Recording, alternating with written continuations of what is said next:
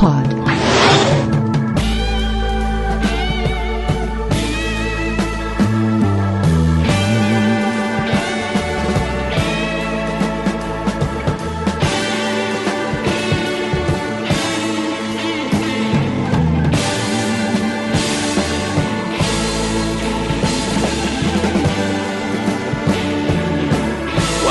Podcast, começando mais com o Impósito número 135. Eu sou o Matheus Cajima, estou aqui com o Grisa. Olá, pessoal. O Luiz Alberto. Oi de novo. E o Vlad. Fala. E a gente está aqui hoje mais uma vez para falar sobre o Lanterna Verde, aproveitando que ele está fazendo 75 anos. Mas dessa vez vamos falar de um dos grandes clássicos Lanterna Verde, que envolve outro personagem verde da DC, o Arqueiro Verde. A gente vai falar de Lanterna Verde e Arqueiro Verde do Dennis O'Neill e do Neil Adams, que foi publicado nos anos 70 pela DC e até hoje é considerada uma das melhores fases do Lanterna Verde de todos os tempos. Eu só queria fazer um pedido antes pra você e o Vlad não brigarem, que as pessoas já estão comentando, já estão falando que vocês não, não, se odeiam. Tá ficando chato. É, cara. É, isso aí, isso aí é passado já, a gente já superou. É, a gente fez as fases já.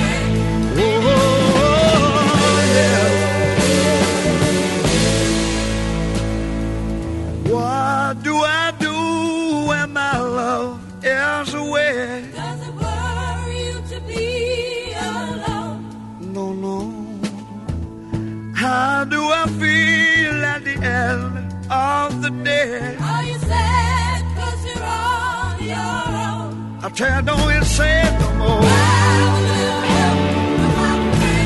Gonna get down and I'm afraid.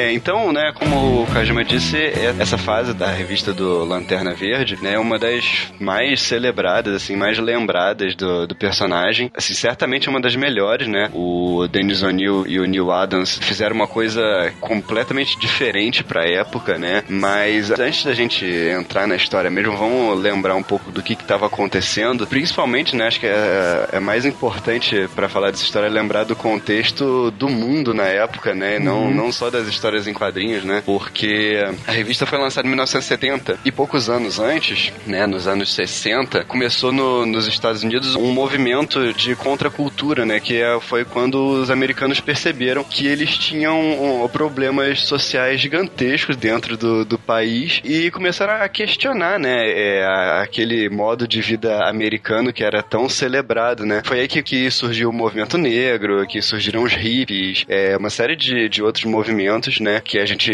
a gente se refere a eles de uma forma geral como a contracultura, né? Esse também era um período bem particular para os Estados Unidos por conta da Guerra Fria, do macartismo que estava acontecendo lá, da Guerra do Vietnã que acabou em 73 ou 74? Acabou em 75. Ah, então ainda estava rolando. É, né? Acabou em 75, mas tinha começou em, em 55, né? Pois é, mas é, como você falou, estava tendo um movimento muito grande por parte da juventude, das minorias, de ter um pouco mais de voz dentro dos Estados Unidos. Aquela ideia do sonho americano não estava mais tão forte assim, o sonho não estava se mostrando de fato um sonho, né? No sentido mais positivo da palavra. Foi mais ou menos para essa época que começou um, um, sentimento nos Estados Unidos de olhar mais para dentro, que se refletiu inclusive em outros segmentos das artes. Se você for pegar os filmes que ganharam Oscar mais ou menos entre 73 e 76, 77, são filmes que, no geral, eles são um pouco mais pessimistas, eles são um pouco mais introspectivos. Foi inclusive o fato que levou o Rock a ganhar o Oscar contra o Taxi Driver, do que saiu no mesmo ano, porque já estava numa onda de pessimismo tão grande que o primeiro que o cara que lembrou é, do sonho americano, eles acabaram, não, a gente precisa disso, porque a coisa já estava caminhando para um lado muito denso dentro da sociedade. É, e, e, tem outra questão também que rock é muito melhor do que Taxi Driver. Aí você quer, quer entrar numa outra discussão. Mas e, é, essa questão do rock, na verdade, é um pouquinho depois, porque, se não me engano, o rock é depois do final da Guerra do Vietnã, né? E é um período sim. que... É, né? É depois do final da guerra. É um período que os Estados Unidos, eles é, perderam a guerra, né? Então, o negócio ficou um pouco mais complicado. Assim, nos anos 60, a guerra ainda não tinha acabado e eles ainda, esse, esse movimento ainda era um movimento, assim, é, um movimento bem forte. Não era uma coisa hum, pessimista, não. Ele ficou mais pessimista pros anos 70, né? Eu acho que rock já vem naquela onda dos anos 70, final dos anos 70 e início dos anos 80, que foi meio que o América Funk é voltando, assim, né? Depois que eles perderam a, a guerra do Vietnã, o pessoal Uhum. precisava, tipo, mostrar um patriotismo, assim, pra mostrar, não, a gente é foda, foda-se, a gente ainda é americano e... Mas, mas repara que a- as coisas elas não elas não mudam assim de uma hora para outra, né? É, é- é progressivo mesmo no sentido de que as pessoas estavam começando a acordar que o país delas não era essas mil maravilhas que era pregado antes, mas esse ponto da guerra, da perda da guerra do Vietnã acabou gerando esse, é, é, essa necessidade de começar a olhar o lado positivo de novo, né? É, é, porque, assim, na verdade, é, essa fase da, da revista do Lanterna, ela é um pouco atrasada historicamente, porque ela, ela tá no espírito dos anos 60, mas ela é lançada em 70. Porque o, o- nos anos 60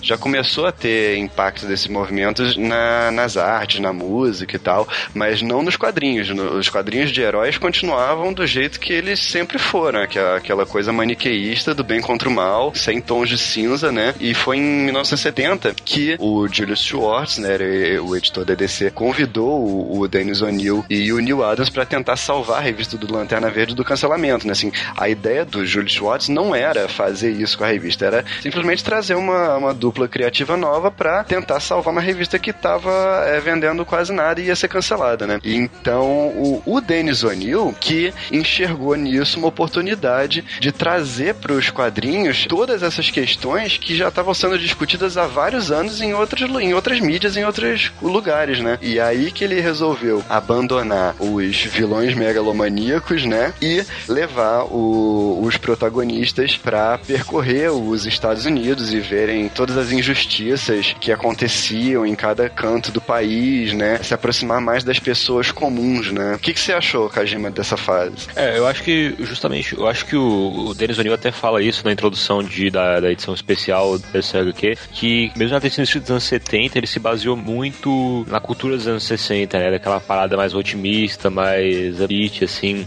do Flower Power e tal. E uma coisa interessante também é que os, os anos 60 e 70, eles meio que são a primeira geração de fãs de quadrinhos, de fato, né? Porque até então, até aquela época, os fãs de quadrinhos eram tipo crianças genéricas que compravam gibi, ou que o pai dava uma revistinha do Batman, do Superman, que achava na banca. Mas, de fato, nos anos 60 e 70, os quadrinhos realmente viraram um símbolo da contracultura, assim, né? Era tipo, os jovens americanos liam como, tipo, realmente uma forma de protesto, né? Porque, tipo, quadrinhos nessa época eram, era como, será, acho que a gente não tem um comparativo justo hoje em dia, mas, tipo, como os videogames sempre são culpados por coisas desse tipo hoje em dia, mas os quadrinhos eram assim na época, né? Qualquer coisa ruim, que a juventude era culpa dos quadrinhos e é, vivia tinha, tipo, lobbies de político contra quadrinhos e Uhum. a gente, a gente conhece a história, né? O American Comics Author, é, Comic Code Authority. Comic Comic Code Code Authority. Authority surgiu mais ou menos por essa época justamente por causa disso. Então, ler quadrinho na época era um sinal de rebeldia. E também tem a parte, aí ele traz totalmente essa, essa parte política que eu acho que vem muito do background do próprio Dennis O'Neill, né? Que ele por muito tempo trabalhou em alguns é, fanzines, ele trabalhou em alguns jornais também, como ele sempre teve próximo dessa parte social, né? Então, quando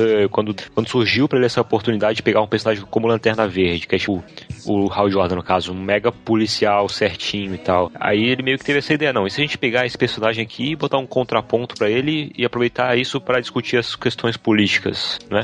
Foi aí que, que surgiu isso, assim. E eu acho muito legal, cara. Eu acho que é, tanto o Hal Jordan quanto o Oliver Queen, vindo dos anos 60, uma época de personagens mais genéricos, onde a personalidade era o poder e tal, né? Eles acabaram ganhando uma personalidade nas mãos do Dennis O'Neill, né? Tipo, o Hal Jordan ser um babaca, por mais que eu goste do Dennis O'Neill, tipo, é culpa do Dennis O'Neill, sabe? E o Oliver Queen ser aquele cara chato e que, que questiona e que, que não leva barato pra casa também é culpa do Dennis O'Neill. Ele moldou os personagens de forma que ele pudesse contar essa história dele, assim. Então, de certa forma, eu acho que o Dennis O'Neill criou o Hal Jordan e o Oliver Queen que a gente conhece hoje em dia. Você tinha dito que o, o Morrison fala isso no livro dele, né? Ele fala, e uma coisa que é bem legal que eu acho que o Morrison fala é que ele fala de Arqueiro de Lanterna Verde e Arqueiro Verde no início do capítulo Dark Age. É, da Era das Trevas. Porque, da Era das Trevas dos quadrinhos, que é o que é o que ele considera os anos 80 e 90. E ele diz que essa HQ foi a percussora dessa Era das Trevas. Não, com certeza. assim, é, não existiria um Watchman se não fosse o Lanterna Verde e Arqueiro Verde, sabe? Foi- Exatamente. É, foi uma revista que trouxe assuntos sérios pela primeira vez pros quadrinhos, assim. Que é- tipo, aquela que é- cena do Ricardito, tipo, injetando drogas,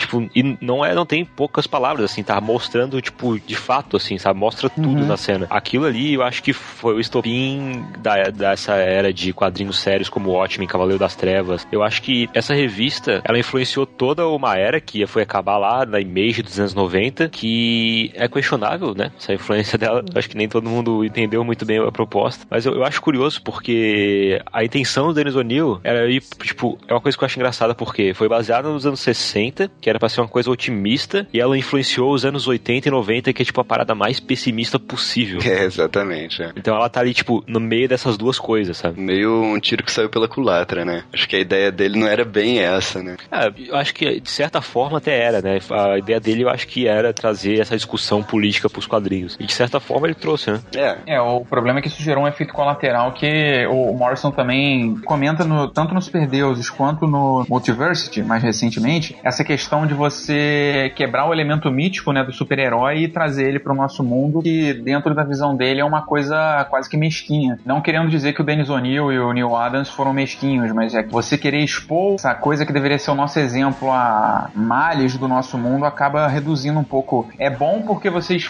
você consegue trabalhar é, os nossos problemas dentro da ótica do super-herói, mas ao mesmo tempo você também reduz um pouco o, o Shining Hero, né? É, é, até o Dennis O'Neill fala disso e a revista acabou sendo cancelada mesmo, né? É claro que durou um bom tempo, mas depois foi cancelada. E ele diz que o cancelamento foi até uma coisa boa, porque ia acabar o, o- a- os assuntos pra ele tratar e ele ia acabar caçando lá no, no New York Times uma causa qualquer e ia transformar a revista na, na causa social do mês, sabe? Então acho que assim, essa- esse questionamento é válido até certo ponto, mas esses quadrinhos não podem ser só isso, né? Sim, pois é, porque ele, ele abordou todo tipo de minoria dentro da revista. Ele falou de pessoas pobres, pessoas que, negras que tinham seus, seus direitos cerceados, nativo-americanos, deficiente físico, tem um pouco de, de, de coerção contra a mulher. Então, tipo assim, ele ia acabar realmente ficando sem assunto se ele quisesse se manter só nesse escopo. Faltar nos gays. É, mas depois veio nos anos 2000, né? Acho que foi nos anos 2000, o Judge Winnie que é, fez uma, uma história com, com gays pra revista do Lanterna Verde, meio que homenageando essa época, né? Lanterna Verde ou Arqueiro Verde? Lanterna Verde, o do Kyle. Ah, tá, tá. É, é que a gente tem que ver, assim, que, tipo, ainda é uma coisa escrita nos anos 70, né? Então, É, então algumas lá, né? bandeiras, algumas bandeiras ainda não eram levantadas, assim, nos anos 70, né? Então, É, exatamente. a gente tem que entender o contexto histórico ali. Isso, isso não era uma coisa que era, tipo, abertamente discutida nos anos 70. Eu, eu, fiquei, eu fiquei na dúvida agora, porque é, é interessante de- desse ponto de vista e até na, na, na questão da, da história dos quadrinhos em si, que geralmente é associado ao final da Era de Prata mesmo. O episódio mais associado é a morte da Gwen Stacy, né? Na Marvel. Uhum. Mas seria que, será que na DC o, o, o cenário mais emblemático para o final, pro final da Era, ou pelo menos o começo do final da Era de Prata, é essa revista? ah, talvez. Talvez, é, eu fico. Eu, eu fico É, é que eu acho que uma, Sim. é, uma era não acaba, tipo, com uma coisa, Não. sabe? É, tipo, são Não, várias coisas que vão junto. Eu acho que essa é uma das grandes responsáveis pelo fim da Era de Prata na DC, sim. É, com Talvez, certeza. talvez uma das mais responsáveis, inclusive. E uma coisa que eu acho muito legal é que, tipo, o Dennis O'Neill, ele não teve medo de, de realmente trazer o mundo real pra dentro da HQ, né? Logo Na primeira edição, a gente, tipo, tem o Martin Luther King e o John Kennedy aparecendo, assim, ele falando deles e, tipo, isso não é uma coisa que a gente via normalmente, né? É, a DC sempre teve a postura de ser um mundo à parte do nosso, né? Eles não faziam. As cidades eram imaginárias, a, a política era imaginária, então acabou que é um, uma, uma ponte mais forte entre aquilo que estava acontecendo no quadrinho e aquilo que estava acontecendo no nosso mundo, né? Que é justamente para fazer essa reflexão sobre os problemas do nosso mundo pela ótica daquele, daquele ser mítico que é o super-herói. É bom lembrar que quando essa edição saiu, tinha só três anos que o Martin Luther King tinha morrido, né? Foi tipo, era,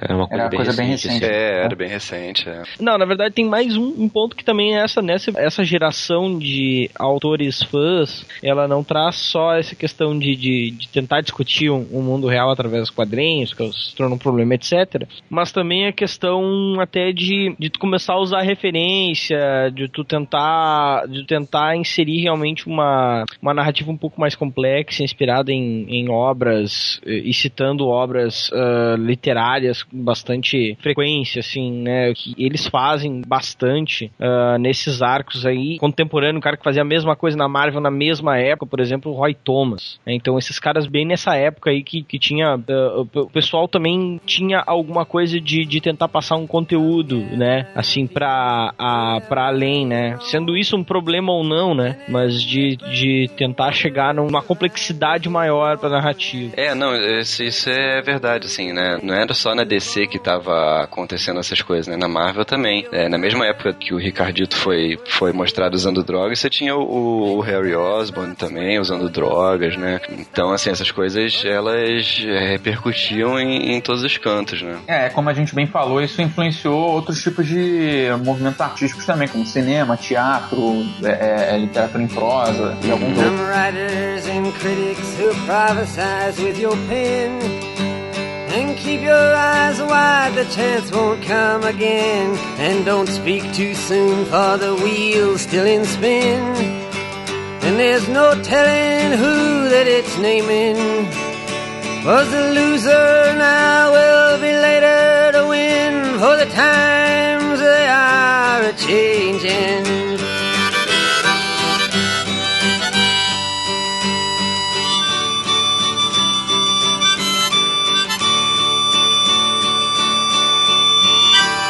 Bom, vamos explorar um pouquinho mais agora sobre os, os criadores da série, né? O Dennis O'Neill e o Neil Adams. Como a gente estava falando, o Dennis O'Neill, assim, os dois eram meio novatos, né? Eles tinham feito algumas edições do Batman juntos, que é aquela saga do Hazal Ghul, que é excelente também, mas os dois eram meio novatos, né? O, o Dennis O'Neill, ele era um repórter, né? escrevia pro jornaleco lá qualquer, e era um ativista da, da contracultura, né? E aí ele, na revista do Batman, ele não tentou fazer isso, mas quando, quando ele foi pra revista do Lanterna Verde, não, não sei, talvez ele tenha sentido mais liberdade, porque a revista ia ser cancelada, então ele tinha que fazer alguma coisa diferente, não sei. Ele resolveu fazer isso com o Lanterna Verde, colocar todas essas questões na revista do Lanterna Verde. Eu acho que também, cara, pode ser até uma questão de resistência da própria editora, porque mal ou bem o Batman era um, um medalhão da editora, né? Uhum, é. Poucos anos antes, a, a série do Adam West ela acabou em 68, 68, 69. Então ainda era muito recente, o personagem ainda era muito forte na cultura pop. Mesmo que ele tenha dado uma outra abordagem, seguido um outro caminho pra quebrar é, é, esse vínculo que tinha com a série de televisão, eu acho que a resistência pra DC aceitar esse tipo de conteúdo, esse tipo de bandeira dentro da revista do Batman era muito maior do que pra um personagem que tava com uma revista à beira de, de, de ser cancelada. Né? E tem também a questão do personagem em si, né? Tipo, o Batman não é um personagem que, que é fácil de tu colocar ele numa discussão política, né, cara? Ele é um milionário que sai batendo em pessoas na rua.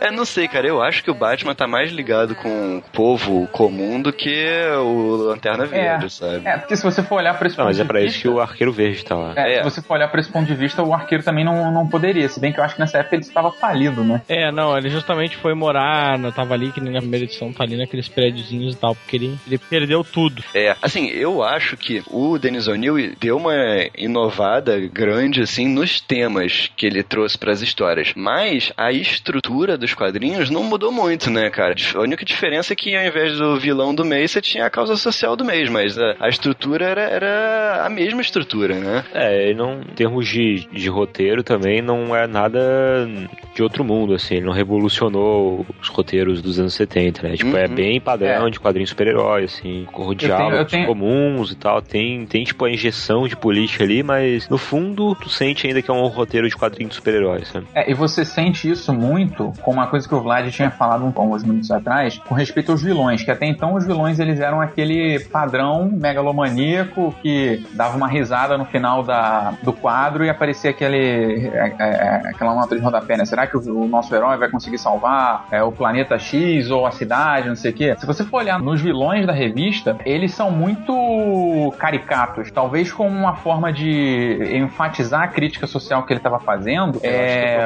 É, é, ele acaba ele acaba se valendo um pouco desse mesmo recurso narrativo, sabe? É o primeiro cara que eles encontram que é o, o, Slade, eu olhei pra aquele maluco e eu pensei que fosse o Eurico Miranda, cara. Era, é- era, era tão caricato quanto o, o.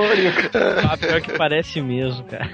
Não, e, e to- todos os vilões são tipo, ah, esse cara é mau, hein? Ó, tem um cara que, É. que ele. Os empregados dele são nazistas. Pois é, ele, ele, ele exagera um pouco nessa coisa, que é Não, uma, mas é eu uma acho, eu acho característica que é pro- proposital. Ele realmente quer mostrar estereótipo do empresário do mal, ou o estereótipo do lá, poluidor do mal. Ele sempre quer, tipo. Sim, sim. É, Ele, ele abusa dos estereótipos nesse sentido. sim.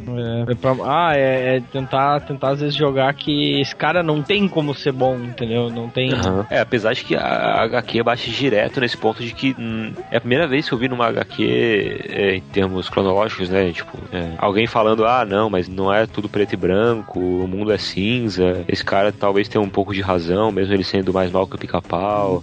E, abrindo um parêntese, isso é uma coisa engraçada da revista, porque eles usam, na tradução pelo menos que a Panini fez, Nossa, e eu acho bom. que, inclusive, na original também, é, eles usam muitas expressões daquela época, né? Então você vê o cara falando xará, amizade, é, é, umas paradas assim. Caraca, Pô, é, é que eu hilário, vi, cara. cara. É, essa, essa edição da Panini é muito boa, cara. Tem, É, não, é bom. boa, né? Nesse sentido é muito boa. Eu, eu queria parabenizar, porque tem uma gíria que eu, que eu sempre ouvia quando era pequeno, que eu, ach, eu sempre rachava o bico. E fazia muito tempo que eu não ouvia, e quando eu fui ler a edição da Panini, eu me lembrei dela, que é necas de pitibiriba.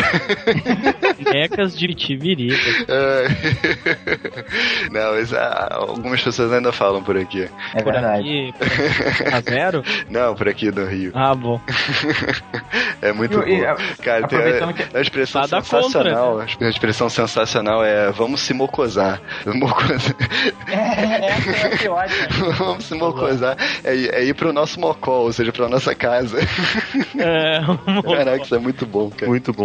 É, o, o Mocó não, mas o, o Mocosá, Mocosear ainda é muito de, de, de gurizada dizer aqui no Rio Grande do Sul, assim, pessoal de, de colégio, assim, dizer, mesmo, mesmo pessoal novo. Eu, eu, Ah, a gente eu, usa eu, atrás- É, é, as formas, os neologismos baseados neste. Mas neste uma coisa que eu queria falar é que, tipo, eu não acho que os roteiros do Dennis O'Neill sejam revolucionários, como eu falei, mas eu acho que a arte do Neil Adams é pra caralho, cara. É, é demais, Eu ia cara. falar Cara, isso. a arte do Neil Adams é uma coisa absurda. Tipo, pode falar que é datado, pode chorar o que quiser, mas, cara, ele é um dos meus desenhos favoritos de todos os tempos e não é, tipo, sem motivo. Cara, não, não é datado. É, é, ah, é muito bom. É, não, tem muita gente hoje em dia que não desenha tão bem, não, mesmo Pô, o, sen- o senso de perspectiva, É, tipo. É incrível Eu- a dinâmica é. dele, cara. É incrível. Eu, eu questiono em algumas edições alguns dos layouts, que fiquei incomodado. Mas, Ah, mas isso é uma coisa comum da época, a gente sempre fala disso, É. era experimental. Ninguém É. acertava layout muito bem. É, Não, assim, layout você pega- ainda foi incomodado, mas o resto, cara, é, acho que a única coisa datada é, é layout por causa dessa questão de experimentação, assim, que eu, é, eu Ah, é muito, é- fica muito na minha assim. Mas o resto, a arte, a, a arte do Adams, ela tem um dinamismo e uma, um perfeccionismo na hora de, de, de retratar os desenhos, cara, que é, é, é muito difícil você encontrar em, em- em quadrinhos, assim, de qualquer época. Até hoje, como o, o, o Matheus falou. Se você pega, por exemplo, no último episódio que a gente falou da arte do. A gente falou de revistas de várias épocas, é, algumas das edições, você olha assim e você fala, pô, essa, cara, essa revista aqui tem cara de anos 90, essa revista tem cara de anos 80. A revista, o desenho do Neil Adams não tem cara de ser de uma época, sabe? Uhum. Ah, Não é uma coisa que você olhe, como por exemplo, um dia paro, eu olho, é, eu penso logo em anos 80. Eu não consigo desassociar. Agora, a arte do Adams, pra mim, é uma coisa temporal. Se eu, se eu olho a arte dele hoje, é, de uma revista dos anos 70, dos anos 80, dos anos 90, pra mim ela não vai estar fixa numa década. É, O problema são as cores, né? As cores entregam É. uma década. Aí é. É, por mim, eu li essas, essas edições inteiras preto e branco, cara. Porque as cores, digamos que não eram muito boas na época. Mas, tipo, expressão de personagem, cara, eu Seria acho que lindo, não mas- tem ninguém que é. faz melhor que ele, assim. seria lindo umas edições dessas em, em preto e branco. Não sei se existe isso. Existe? Vê edições. Não, né? Não. É, bom, aqui no Brasil não, né? Lá fora não sei. É, sim. É, a mas assim, Matheus, você acha que a cor, a colorização chega a diminuir o trabalho do, do Neil Adams ou é só uma questão de você preferir realmente ter essa, essa experiência? Não, eu acho que algumas edições a cor atrapalha bastante, assim. Tem umas cores bizarras. É, eu, eu, eu não me- prendo muito nesse negócio de cor, não. Eu, eu tô acostumado. Acho que é porque eu li, já li muita história é, Já é velho, né, antiga, é, aí, Aí, assim, esse negócio da cor não, não impacta muito, não. Não, não tô dizendo que, que, que, tipo, fique ruim por causa da cor, nada. Tô dizendo que eu acho que seria bem mais legal ver o traço do Adams puro, assim, sabe? Uhum. Só que aí você não poderia chamar de lanterna verde e arqueiro verde, né? Você ia chamar só de lanterna e arqueiro. Pode chamar da cor que você quiser. Uma das coisas que eu acho um, um grande mérito do, do Anil na revista é conseguir explorar uma amizade em desenvolvimento do arqueiro e do lanterna. Que até então eles eram personagens que não se. não interagiam entre si com frequência, talvez na Liga da Justiça, mas assim, seria mais uma coisa de, de colegas de trabalho, né? E na revista você, você vai acompanhando as histórias, você vai vendo que eles vão desenvolvendo uma amizade, não só entre eles, mas também com as respectivas cônjuges, né? E é uma coisa interessante de você ver que ele consegue construir bem essa coisa, não é uma, não é uma, uma relação gratuita entre eles. Aham. É, o Lanterna Verde, né? O Dennis O'Neill via ele como um policial com uma motivação nobre, sabe? Ele tinha um, um motivo nobre, era um policial, mas o, o, o Dennis O'Neill enxergava ele como um fascista enrustido, sabe? Que recebia ordens superiores e, e cometia atos de violência sem questionar, né? E aí ele pensou o seguinte: pô, não foi exatamente essa mentalidade que meteu os americanos no meio da guerra da Coreia e do Vietnã, de simplesmente é, baixar o cacete nos caras sem questionar, sem saber por que, que eles estavam ali, né? Não foi essa mentalidade que, que fazia os policiais sentarem a porrada nos manifestantes, né? Então, pro Dennis O'Neill, o, o Lanterna Verde era esse cara, sabe? É o americano típico. E, só que pra, pra ele começar a fazer o, o Lanterna mudar, né? Pra, pra ele começar a se questionar, ele precisava de um contraponto, né? E aí que entra o Arqueiro Verde. Porque ele, ele foi buscar um personagem que, que ele pudesse colocar essa personalidade que ele queria. Porque não tinha nenhum personagem na DC na época desse tipo, né? Que ele queria. Então ele pegou o Arqueiro, porque o Arqueiro era, era um personagem que estava sempre à margem das revistas da DC, né? E ele participava de algumas edições da Liga, mas ele, assim, não estava 100% na equipe, ele não era um membro efetivo, né? Digamos assim. E não tinha popularidade suficiente para sustentar uma revista mensal. Ele nunca tinha tido uma revista mensal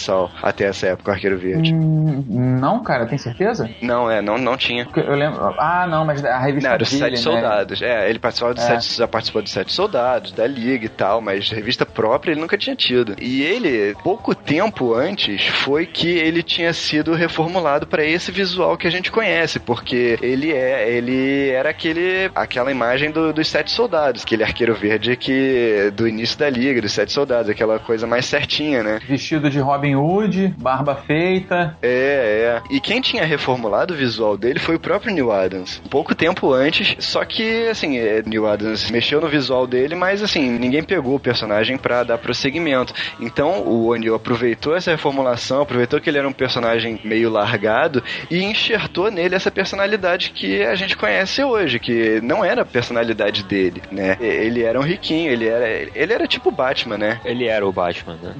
Ele era. é, tanto é que o Kevin Smith zoa isso quando ele escreve o, o arco dele, né? Tem uma, É. fra- uma frase Não, do Batman a, é- origem do, do Arqueiro Verde era o seu Batman, de arco e flecha, né? Tanto que ele tinha o Ricardito pra ser o Robin, ele era tipo o Batman. A, a flecha caverna, o flecha móvel. É, é, Flash Móvel. sim. Não sabia que tinha, existia esse Flash Móvel. Tinha, tinha inclusive o Aeroplane. Aham. Ah, se- é, ele voa com uma flecha. É, eu, eu imagino. Eu posso imaginar. É, o Ah, artista de decolagem é, na verdade, um arco. Então né? Chegou- assim, é, então chegou esse, esse pessoal aí e fez a cabeça do arqueiro e ele virou esse personagem petralha, comunista.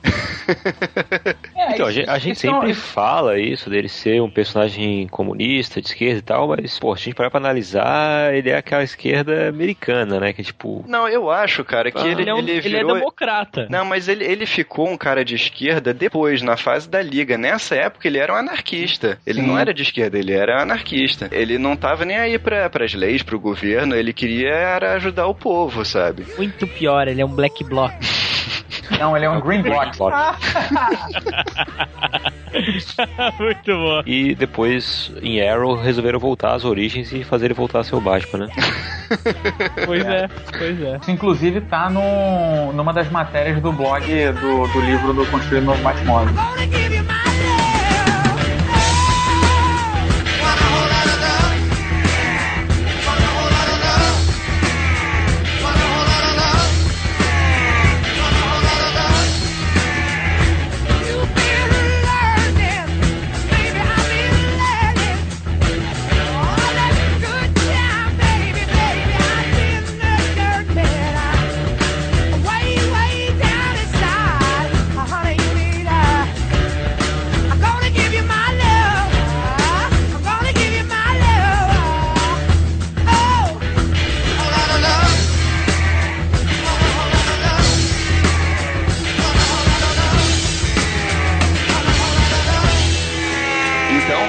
Tinha os personagens, e aí ele, ele- o, o Denis O'Neill começou a montar a história que ele queria, né? Logo na, na primeira história, a gente vê o Lanterna partando uma briga, né? É, Uns garotos estavam é, jogando coisa no, no, num cara mais velho, né? E aí ele supôs que os garotos eram bandidos, né? Eram os bandidos e estavam assaltando o cara, alguma coisa assim. E aí ele foi. e- só que aí, na verdade, o, o arqueiro verde chegou e mostrou pra ele que esse cara, ele era dono do, de um prédio lá que, que os garotos moravam e ele tava expulsando todo mundo porque ele ia vender o prédio, sabe? E os caras eram pobres, não tinham pra onde ir e tal. E, e aí que ele começa a ver que as coisas não eram tão preto e branco como ele achava, que tinha muito mais coisas que ele não sabia, que ele não conhecia sobre o povo, né? Ele tava tão acima de, de todo mundo que ele não, não via essas nuances, né? Até nessa, nesse momento, mais ou menos, que existe aquela célebre frase do, do morador lá do prédio que ele ia ajudar, que ele pergunta pro Lanterna, pô, Jesus está ajudando pessoas azuis, pessoas vermelhas, pessoas rosas, você nunca ajudou os negros? E ele fica sem resposta, né? É, é, exatamente. É, é, é, é- essa cena eu acho ela muito legal, mas eu acho ela relativamente forçada também, sabe? Porque, tipo, o, o, o Hal Jordan tá, tá meio burro de propósito ali, né? Porque, porra, ele poderia ter falado, pô, eu já salvei esse mundo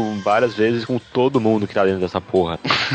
É, Eu não fiz distinção a quem eu salvei ou não. Não, e, e também eu- ele não tá falando ali de você salvar o mundo de um vilão que quer destruir tudo, né? Ele tá falando de você ajudar as pessoas a melhorar de vida, né? Ajudar, assim, uma coisa mais social do que simplesmente você deter um cara que quer destruir tudo. Mas, mas aí, aí eu não sei se. se bem, é, agora eu tô começando eu a questionar o, o Dennis O'Neill. É, não, é, não é um tanto. bem, é que a gente tá passando com a cabeça de hoje, não com a cabeça de 1970, mas não é um tanto forçado a gente.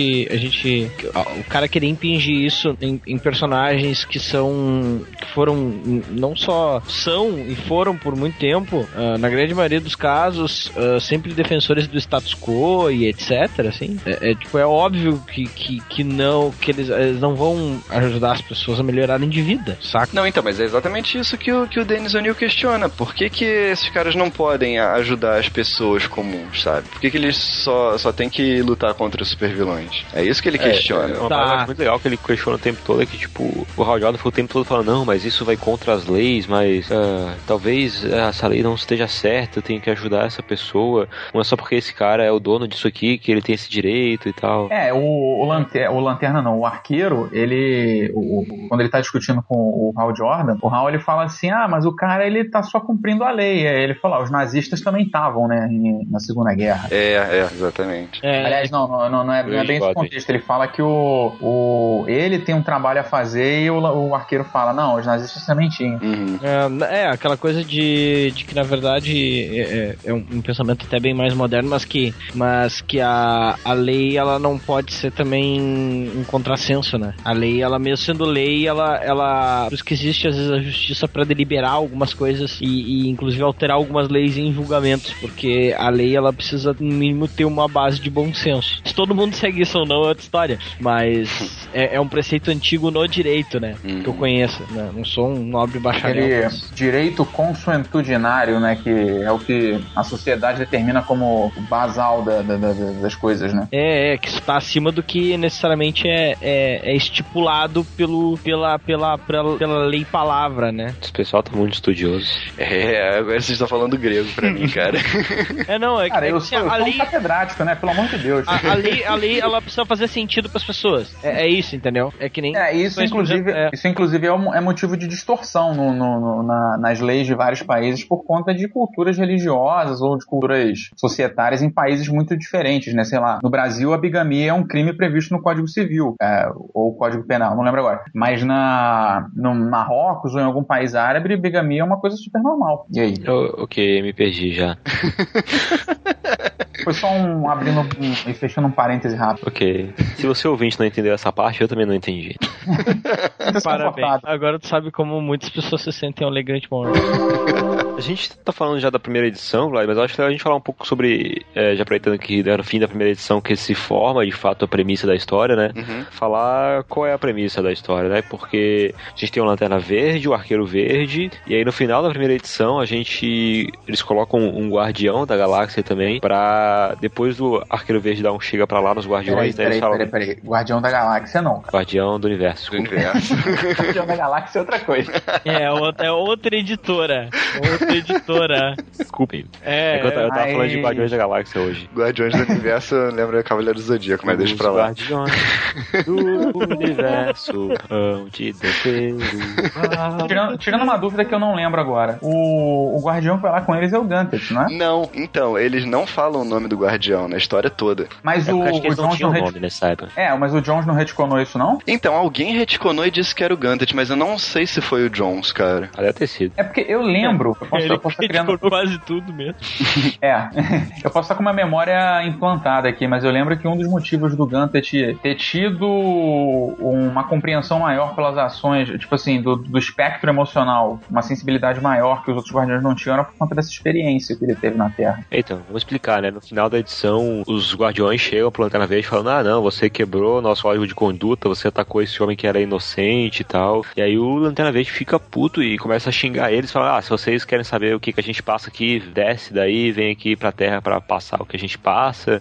E aí eles decidem realmente mandar um deles pra Terra pra passar o que passa. É, isso, e isso é um argumento que eu acho, dentro de, uma- de um contexto de ficção científica, eu acho esse um- um- isso uma situação, assim, nunca aconteceria. Não, nunca, porque não. é, Não. nunca que uma civilização de 10 bilhões de anos se sujeitaria a uma civilização de 100 mil anos. Tá bom, tá bom, a gente vai pra aí, vai ver como é que vocês vivem. Pra, cara, pra, provavelmente pra eles a nossa sociedade estava em estado embrionário, ou ainda, ah, vocês ainda vão se destruir, vão se renascer muitas vezes, então a gente não tem nada a ver com isso, cara. Você aí de verde, volta pra patrulhar lá, o satélite tá atingindo Saturno, se surgir alguma ameaça a gente avisa, só não, senão a gente arranca o anel. É, é, é, pois é. Eles diriam foda-se. É, assim, é, assim como, como a gente tinha falado agora há pouco da personalidade do Hal, né? E isso é uma coisa um pouco forçada, mas que serve a história, cara. E assim, eu acho que serve muito bem a história, sabe? Então não, eu deixo isso passar. É, se isso acontecesse, não teríamos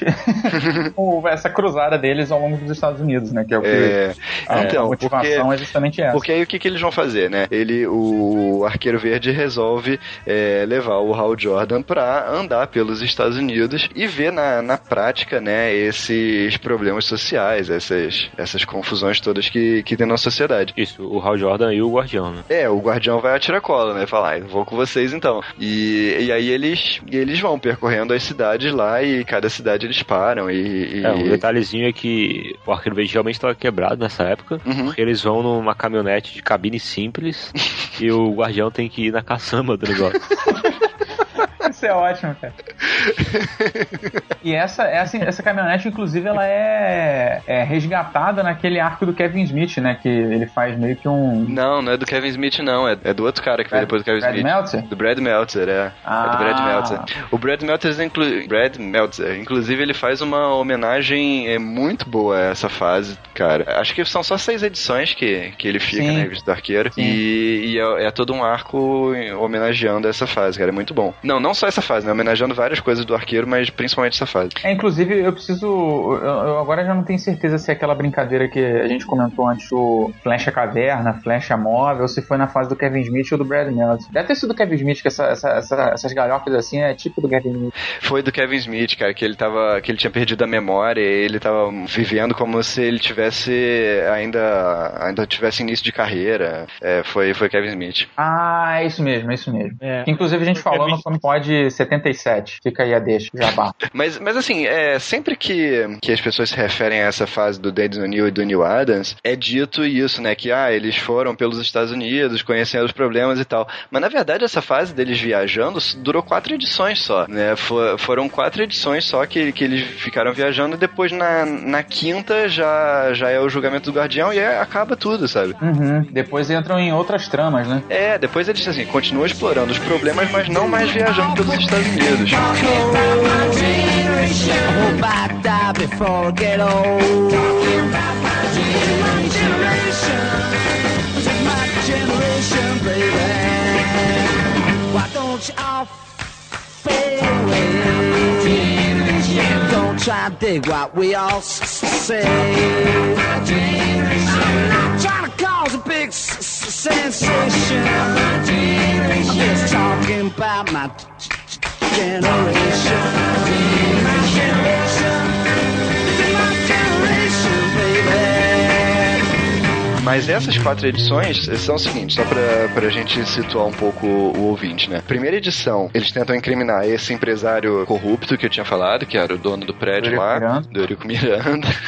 e aí eles é, eles não têm provas pra prender o cara, né? Então eles tentam é, fazer um flagrante e tal. A segunda edição, que é a 77, é um outro é, empresário, né? Numa cidadezinha que eles vão lá, de mineradores. E aí o cara tá explorando o trabalho dos mineiros. E aí essa edição é legal porque é, esse cara ele sabe que os mineiros vão se revoltar. E aí ele infiltra um outro cara lá no meio dos mineiros pra fazer a, a revolta antes deles estarem prontos.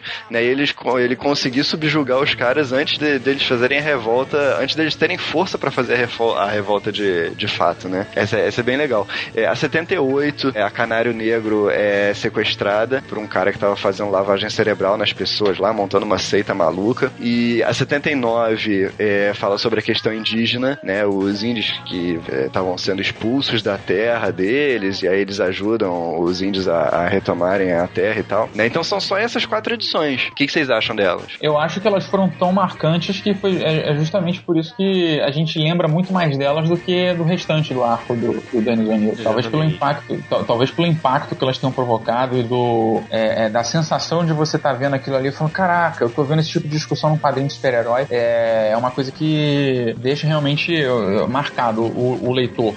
É, eu acho elas muito boas, to- todas as quatro, assim. Elas são, obviamente, panfletárias para as opiniões políticas do Denis O'Neill, assim, mas eu acho que não é demérito isso porque ele, ele conduz a trama é, de uma forma muito inteligente, sabe? As coisas, tá, não vou falar que elas não são forçadas, porque em alguns momentos elas são forçadas, mas é, ele, ele desenvolve bem em cima desse, desse viés político dele, assim, e te- ele consegue construir umas tramas inteligentes para mostrar esse- essas situações, sabe? Isso que eu acho bem legal. Não, e ele, ele leva. É interessante que leva também ó, a, a questão de diminuir os poderes dele, né? Devido a esse. esse vamos utilizar uma gíria antiga, ah, esse quiprocó com os guardiões. Quiprocó.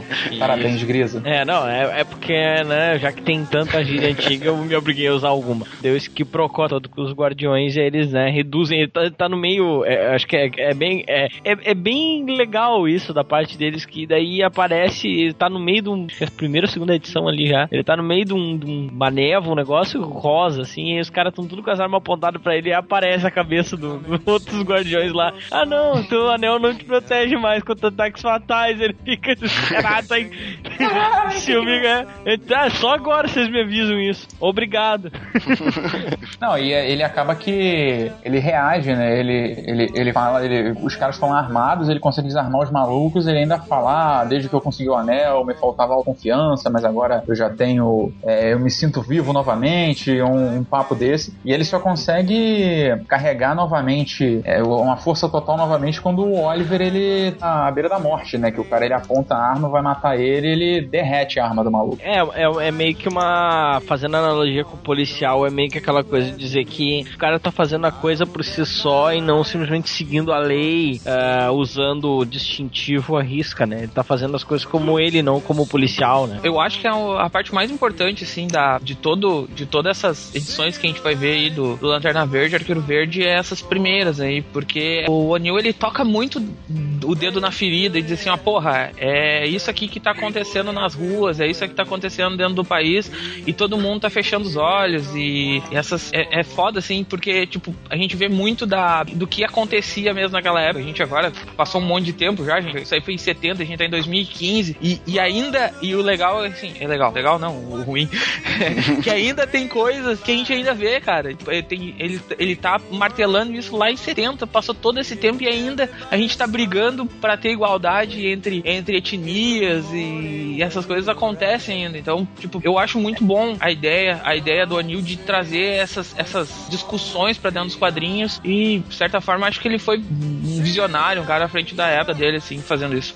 É, eu só queria é, abrir um parêntese, voltando a um assunto que a gente tinha comentado do, das coisas positivas que essa, essa história trouxe e as coisas negativas que ela trouxe. É, eu lembro de uma entrevista que eu li do Frank Miller, que ele falava que um dos motivadores dele de escrever Holly Terror era que ele sentia falta um pouco da dos quadrinhos mais politizados, iguais da época do, do Dennis O'Neill e do Neil Adams. Aliás, que ele falava, ele falava especificamente do Dennis O'Neill, de que os quadrinhos tinham que ter uma pegada mais política, de contar as verdades, de ser contra a cultura. Aí ele vai escrever o Holy Terror. Coitado É, do Dennis O'Neill. Falhou cara. miseravelmente. É. Aí, aí foi a visão, a visão do, do extrema-direita dos Estados Unidos falando sobre a cultura. Não, é, não deixa de ser a visão política É, dele e tudo mais, mas é. a- a- Pô, Frank Miller falou pro, pro Dennis O'Neill, tá aqui, ó, o, o é uma homenagem a, a você e tal. Aí o Dennis O'Neill chorou lágrimas de sangue, né? É, e foi ele que deu a oportunidade de, do, do, do Miller escrever o Batman, né? Foi ele que puxou É. lá da. Exato. Foi ele que exato. Pensando, né? Que arrependimento, meu Deus. Que fez o Mocó pro. pro... Mocó. Ah, eu, vou, eu já é a segunda gíria antiga que eu tô usando. Vamos contar. É Aqui Já, já Procó usou, e já usou Mocó. o Putz Grila? Não, putz grila ainda não. Obrigado grila. por me lembrar. Mas putz, Putz, grila é uma coisa meio comum aqui. Putz né? Grila. É, eu uso até hoje. Grisa. É. Putz grisa. Aí vocês fazem quando eu disser alguma merda, por favor. Pô, a gente vai usar tantas vezes então, cara. Isso é um podcast Valeu. só disso. Obrigado, obrigado. O podcast Também vai ser Putz vocês. Grisa. Bom, aí, depois dessas quatro edições que eles viajam pelos Estados Unidos, né, na edição 80, logo no início da, da edição, né, a, a caminhonete que eles estavam viajando bate num, num outro caminhão que estava cheio de produtos químicos e, e os dois caem no mar, né, que eles estavam em cima de uma ponte e aí eles caem no mar. Uhum. O Lanterna Verde, é, ele estava inconsciente e ele, e ele ia se afogar, né? E o, o Guardião, ele ficou naquela dúvida, pô, eu, eu salvo o Lanterna Verde ou, ou tiro esses produtos químicos aqui que vão poluir tudo, né? Não dá pra fazer as duas coisas, então ele resolveu salvar o Lanterna Verde. E aí, por causa disso, ele tomou um esporro dos outros Guardiões lá, né? Porque ele tinha que tirar os produtos químicos porque ia beneficiar mais pessoas, né? Porque eh, os produtos iam envenenar a água e tal, enfim. E aí ele acabou sendo é, julgado por causa disso, né? Os Guardiões mandam ele pra ser julgado num outro planeta lá, que era um planeta de legisladores, é, e aí ele foi ser julgado lá. Só que nesse planeta os juízes tinham sido todos presos, e aí o único juiz que tava lá julgando tudo era, era um cara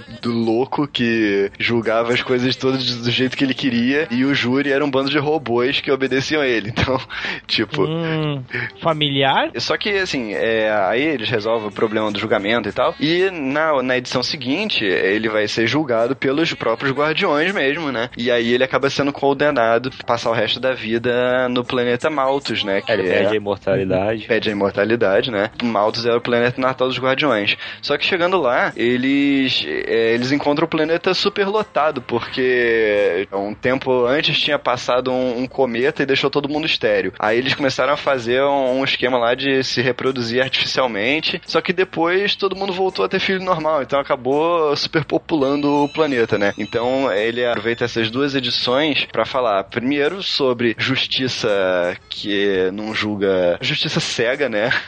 e, o, e a segunda para falar sobre essa questão da superpopulação, né? Que era uma coisa que já estava sendo discutida na, na época, né? Que a população É. estava aumentando demais, os recursos estavam acabando e tal, né? Malthus, pra quem não se ligou, é daquele cara o Thomas Malthus que falava que Quem não se ligou, por favor. Ah, Né? não, é, por favor, tem que voltar ao colégio, hein. Ah, mas eu aposto não que tem gente essas que... aulas, eu- espere um pouco. É, Explica Eu aí, aposto então. Explica aí, Luiz. Vou, eu vou Ah, voltar não, pro colégio. um- só, só- Aí, ó, viu? Ô, cara burro. Porra, padre. Porra, padre, é.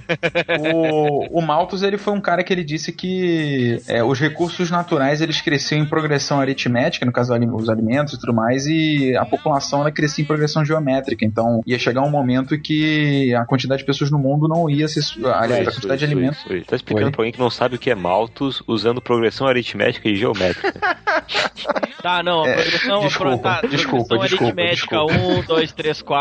A questão é que a, a- a população ia aumentar numa escala muito mais rápida do que a quantidade de comida que todo mundo ia poder comer, e isso ia gerar problemas, como gerou aí na revista. É, a ideia é que, tipo, a fome ia virar uma praga e ia matar todo mundo. Exatamente. Ah, Eu queria falar uma coisa da edição anterior, assim, porque eu acho muito forçado essa parte aí do Guardião ser julgado e perder imortalidade, ser exilado só por causa disso, sabe? Tipo, eu acho que é um pouco demais, assim. É, mas é porque também os Guardiões do Universo, né? Eles já deviam deviam estar meio gagás, já deviam, já deviam, tipo assim, não saber o que Já fazer com aquela meio porra. saco cheio desse guardião aí, que ele aceitou, de repente ele aceitou uma decisão meio unilateral, sem, sem falar com o resto, que ele queria lá ficar no- junto com eles na Terra e não sei o que, ia passar. Talvez, voltando para aquele negócio de ficção científica que a gente pensou que não, não aconteceria, talvez ele. ele a- aí entra o fato de, de ser bem muito, muito plausível a questão de- dele ser o Gunter, né? Apesar disso não ser dito na época. De repente ele tomou essa decisão de uma forma um pouco unilateral, assim. Não, mas foi o que o Matheus falou, tipo assim, você, tudo bem, o cara fez isso, mas ele,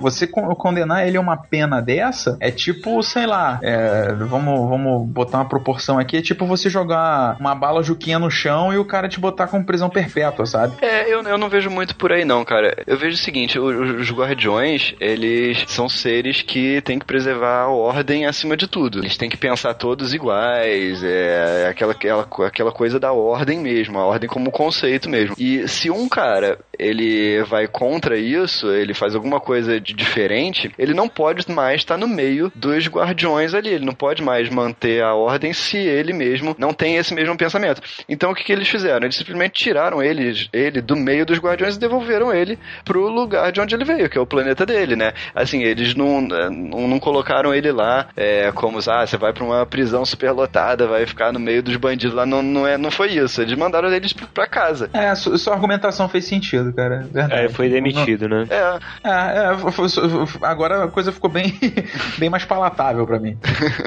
Eles retconaram o planeta dos Guardiões ou ele continua sendo Malthus? acho que continua sendo Malthus. É. Só que hoje é, não existe mais, né? Eles são os únicos. Assim, o- o- a população morreu toda, só sobraram os guardiões, né? E isso acho que foi um retcon. Mas acho que é pós-crise, não é? Ou é. Não, ainda é. As é, Amoranas, hein? é, As não, acho Amoranas que isso ainda foi são- pós-crise. Isso acho que isso foi pós-crise, porque essa Isso é, foi na crise que foi reconhecido. é, é, porque essa história é pré-crise, né? Então muita coisa é, no pós-crise não, não, é, não foi mais desse jeito. É, Se porque o verdade. a crise Crona, não vale mais mesmo, né? Então. o Crona, o Crona, lógico que vale, deixa de ser bobo. É, o Crona, Eu tô, eu tô sendo chato, só isso, cara. o Putz, Crona grisa. que era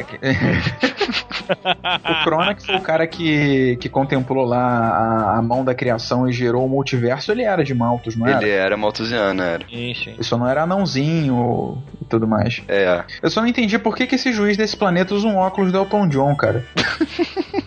Poderia que o Elton John usa um óculos daquele? É, de repente é o. Elton John usa por causa desse cara. Olha aí, plot Olha. twist. O que será que veio primeiro? O juízo ou o Elton John? A história ela prossegue até o ponto que o próprio guardião ele, ele se considera, depois que eles conseguem resolver a, a, a problemática lá com esse juiz maluco, é, o próprio guardião que foi condenado ele chega para os outros colegas, para os antigos colegas dele e, e admite culpa, né? Aham, é. Tem até na, na página que ele faz isso, tem uma referência clara do Guardião à imagem do tio Sam, né? Chega, como o Grisa costuma dizer, a, a foto tá gritando, sendo aquele tio Sam, I want you. É. Ah, acho que vale a pena só falar do, do, do destino final do Guardião, né? Do que, que aconteceu com ele no final das contas. É, ele acabou ficando lá em Maltas, né? É, é. Ele ficou lá pra botar a casa em ordem e falou: "Ah, agora que eu sou mortal, eu vou fazer bem mais, porque eu vou morrer. É, pelo menos eu vou, E- posso levar cada dia com intensamente, saúde, etc. A, a- a mensagem é quem vai morrer trabalha, quem não vai morrer não trabalha. É, é a, mensagem, a mesma mensagem do Senhor dos Anéis, né? Os humanos e os elfos. Por aí. Excelente. Keep me searching for a heart of gold. You keep me searching searching for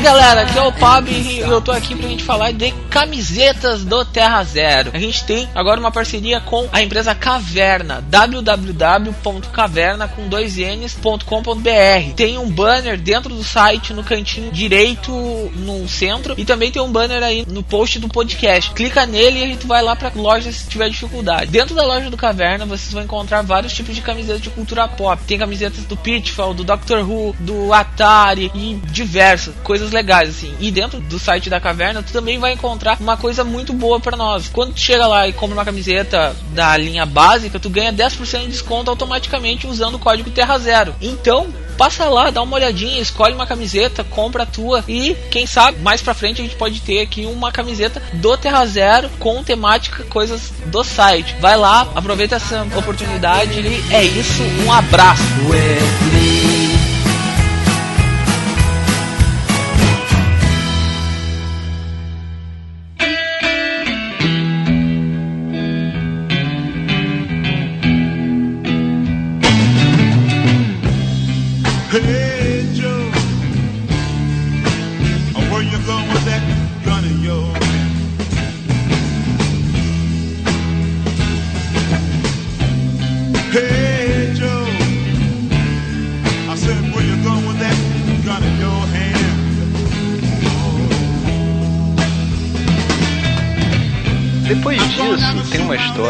Que eu, eu acho que dessas todas aí é a única história que Mais bobinha, né? não tem, não tem um- uma questão social, assim. É, é é uma história mais clássica. Tem o Sinestro, o Sinestro captura o, Lanterna Verde, ah, e aí o Arqueiro Verde e a Canário Verde vão resgatar ele, Canário né? verde não, canário verde. é que é tudo verde, cara. o canário negro. Vão resgatar ele. É, assim, acho que essa história ela serve mais pra desenvolver a relação do, do Oliver com a, com a Dinah, né? Não, não tem muito, muito mais além disso, né? Pô, e, eu preciso aproveitar esse momento pra falar uma coisa que eu acho muito legal. Dinah, nessa época ainda, ela era, na verdade, a Canário Negro da Terra 2. Que Sim. teve, o, que teve o marido morto. Sim, ela se mudou pra outro universo, né? É, pra abandonar o passado, né? Pra abandonar o passado. E é legal ver a relação dela com o Oliver, porque até hoje ainda é um pouco de tabu você. Um homem ter uma relação com uma mulher mais velha, né? Não, nessas revistas isso não fica tão claro, mas em revista, em, em outras edições que abordam só os dois, eles deixam meio que claro que a, a, a Dinah ela é mais velha que o Oliver um tempo mais, por conta até daquele delay dos Heróis da Terra 2. E, tipo assim, isso pra eles não faz a menor diferença. Uhum. É, eu, acho, eu, acho, eu acho essa relação deles bem legal. Mas isso, isso no, no pós-crise é, não existe, né? Essa, Não, é, não essa existe. diferença Isso de aí- idade. Isso galera- tudo pré-crise. Ga- galera que começou a ler com 952 não vai nem saber o que, que é isso aí. Até porque eu acho que no pós-crise, a Dinah, a, a- você tem. É porque essa aí é a, a, Dinah Lance. Drake Lance. É. Aí no, no pós-crise você tem a, a Dinah Lance, que é filha da Dinah Drake, que era Canário Negro original. Não tem uma, uma história. uma- Ah, é, é, graça. é, eles dividiram a personagem em duas, né? É aí. a, a mãe dela, que foi casada lá com o Lance, o não Isso. sei que lá, Lance, não esqueci o nome dele. Isso. E, e a filha que namora o Arqueiro Verde, verdade. Exatamente, que é inclusive a mesma lógica usada em Arrow. Hum. E também a mesma lógica usada na injustiçada série Aves de Rapina. que E em Watchmen na primeira também. temporada. E o Watchmen também, né? Mas o Watchmen, é- assim, o Watchmen foi meio uma junção, né, da, da Canário com, com a Sombra da Noite. Sombra da Isso, Noite. Sombra da Noite. É, Sombra da Noite. Shadowwave. Eu acho engraçado quando o Luiz fala Dinah. É, eu também falo Dinah, cara. Eu, sério, eu sempre falei Diná. Mas não tem acento, cara. Mãe de nada. A mãe de Nalens. Não tem acento, tem um H no final, cara. Mas, mas não leio Outwrap. o I como A. Enfim, bom, aí depois disso, a gente tem duas histórias, antes da, da história bombástica lá do Ricardito, a gente tem mais duas histórias que, que tratam, assim, de, de alguns outros temas in- interessantes, né? A edição 83, ela trata um pouco da exploração infantil, né, do cara lá que descobriu uma, uma garotinha com poderes psíquicos e aí ele, tipo, escraviza ela e faz ela controlar todas as outras crianças lá da escola. E nessa história também eles colocam a Carol Ferris paralítica, né? fa- Fazem ela é, virar paraplégica e exploram isso tudo, né? Essas coisas todas da, da paralisia da Carol. Inclusive na outra história também, né? Que continua é, explorando a paralisia da Carol e que o, o Lanterna Verde acaba reatando o namoro com ela. E nessa outra história também eles tratam da questão do progresso, né? O, o preço do progresso, né? A cidade que era toda poluída, né? A, a fábrica poluía a cidade toda, eh, envenenava os rios e tal, pra produzir uma flor ridícula que solta um perfume de vez em quando, né? É. Não, assim, é, nesse caso, é, ele, ele foi meio drástico, né? A- Eu só posso dizer que é óbvio que isso só podia ser um plano do Mão Negra pra ser tão ridículo. Não, eu acho que ele força, um- ele força um pouco a analogia, mas é válido, cara, é uma analogia válida, sabe? Essas fábricas é, produzindo coisas que, se você for analisar bem, são coisas inúteis, sabe? Você não precisa delas pra viver.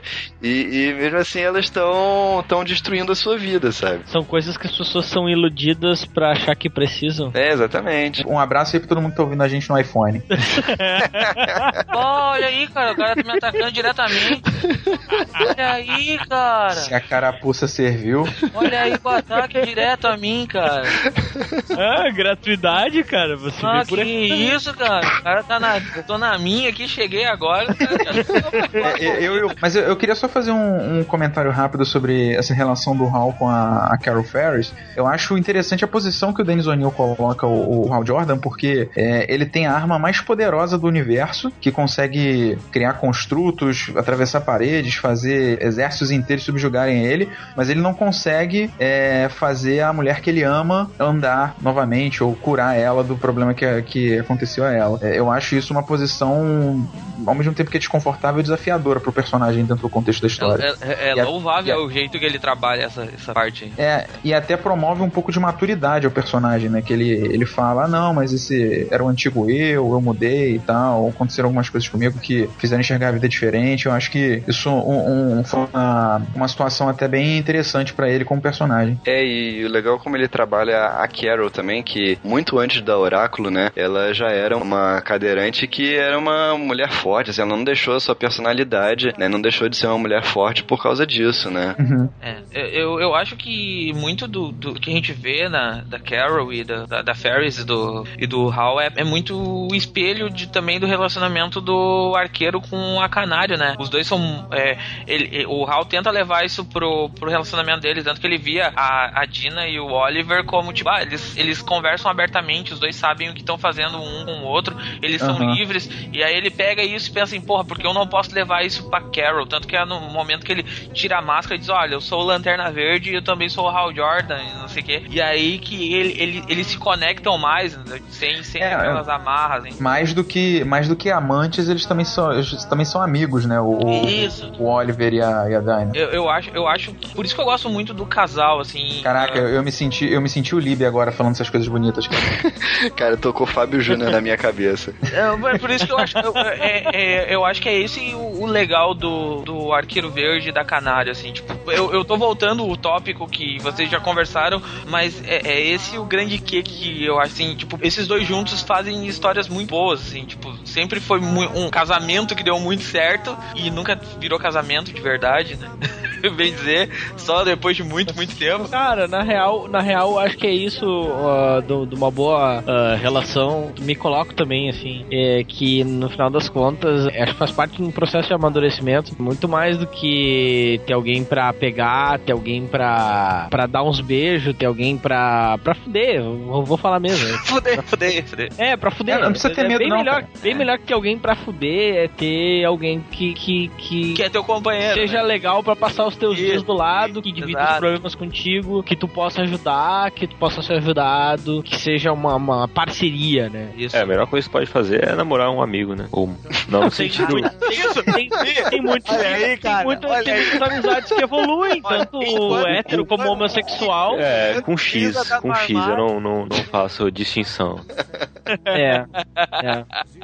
é ami, amiga, amigs. Amigos. Amigos. Amigos. Amigos. Muitos amigos. Com arroba. Enfim, É, vamos, enfim, vamos é voltar aqui pro. Da maneira que você entender. A parte de exploração infantil eu acho pesada pra caralho. É, a- no final, assim, que daí a guriazinha ela põe abaixo a casa, né? a menininha Eles se mata pra poder salvar o E restante. aí é- e eu acho interessante um detalhe do recordatório que diz assim, ah, uma voz tão antiga quanto os mares. Então tu coloca assim, como isso no final se constitui como um processo de brutalização da infância, né? É, de, de, de, de tu bater em cima até não sobrar nada de criança daquela criança. Eu, eu, eu acho um dos pontos mais. É um dos pontos mais pesados da, da, da narrativa, mas eu acho que o mais pesado mesmo vem agora.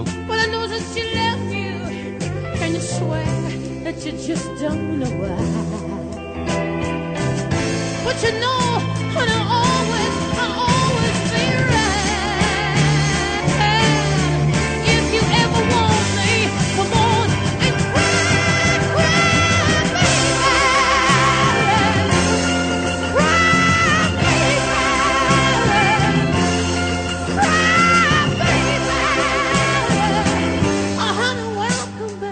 dois próximos arcos que nós vamos conversar, assim, é, é- são, são pontos bem, bem pesados. É, é. Ele vai caminhando e aí ele chega no auge nessa, nessa edição 85, que é a edição do Ricardito drogado, né? An- Antes da gente entrar na edição, eu queria tirar uma dúvida. Eu lembro de uma entrevista do Marvel Wolfman falando sobre código americano de quadrinhos e tudo mais, falando que em alguns momentos após o código de quadrinhos, eles chegaram a fazer algumas escrever algumas histórias é, a pedido do governo para abordar alguns temas. Vocês sabem dizer se essa história especificamente foi uma delas de ter sido Cara. alguma instituição, alguma coisa que Cara, pediu? eu, Se eu acho não, que Se eu não. não me engano, não, se eu não me engano, ela tem alguma coisa a ver. Eu sei que ela, ela foi levada pra escolas pra explicar o, o mal das drogas. Não, sim, Eu de- só- tem mas isso, assim. mas isso É, mas depois foi- que ela foi foi, depois. publicada, assim, ela Isso. recebeu vários prêmios do governo, não sei o que e tal, mas eu acho que ela não foi encomendada. Não, Inclusive, não, na cara, edição na- seguinte, na, edição seguinte tem o, o- uma citação do prefeito de Nova York na capa da revista. É, Exatamente, sim, isso sim. que eu ia dizer. Isso É. que eu ia dizer, uma mensagem do prefeito de Nova York. Eu, eu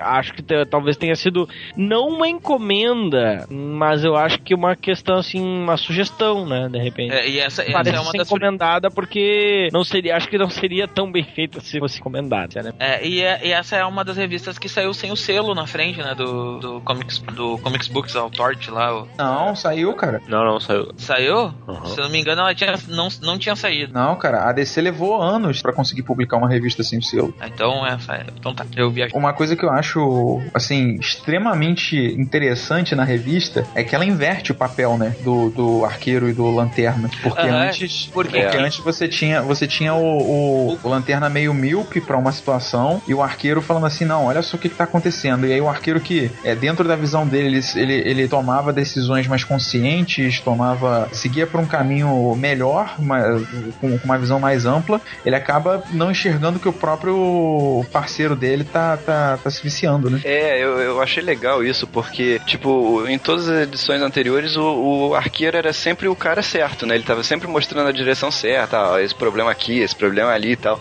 Só que agora a gente vê que, pô, o cara não, não é 100% certo também, né? Ele, ele, ele vê tanto defeito nos outros, mas ele não, não olha pra si mesmo, cara. Ele não cuida da sua própria casa, né? Então, assim, isso é uma, é uma coisa bem legal também. É, Isso- isso atinge fica ele. posto na, naquela fala do Ricardito, né? Que ele fala assim: ah, eu tenho um amigo e ele não dá bola pra mim, e aí eu. ah, Como é que é? A história. Ah, como é que pode ser a história de um drogado? Eu- o Ricardito fala, fala assim: ah, eu tenho um, o cara pode ter um amigo, ele não dá bola pra ele, e aí ele viaja o mundo inteiro cuidando dos outros e não. e esquece o melhor amigo dele, e esse amigo encontra o, uma outra, uma saída nas drogas, né? É isso que ele fala assim, e aí. E aí o, o É, Oliver. um aí o- amigo, uma aí o- figura de inspiração, Isso, homem isso. mais Aí o Oliver- dá todas é. as dicas. É, aí o Oliver fala assim: Ah, a minha barriga tá doendo agora com essa história de, de, de mocinha, uma coisa assim que ele fala, né? E, Aham. e aí tu, porra, meu. Esse papo, de, esse, papo de, Então- esse papo de um amigo meu nunca colou, né, cara? Não, um amigo meu.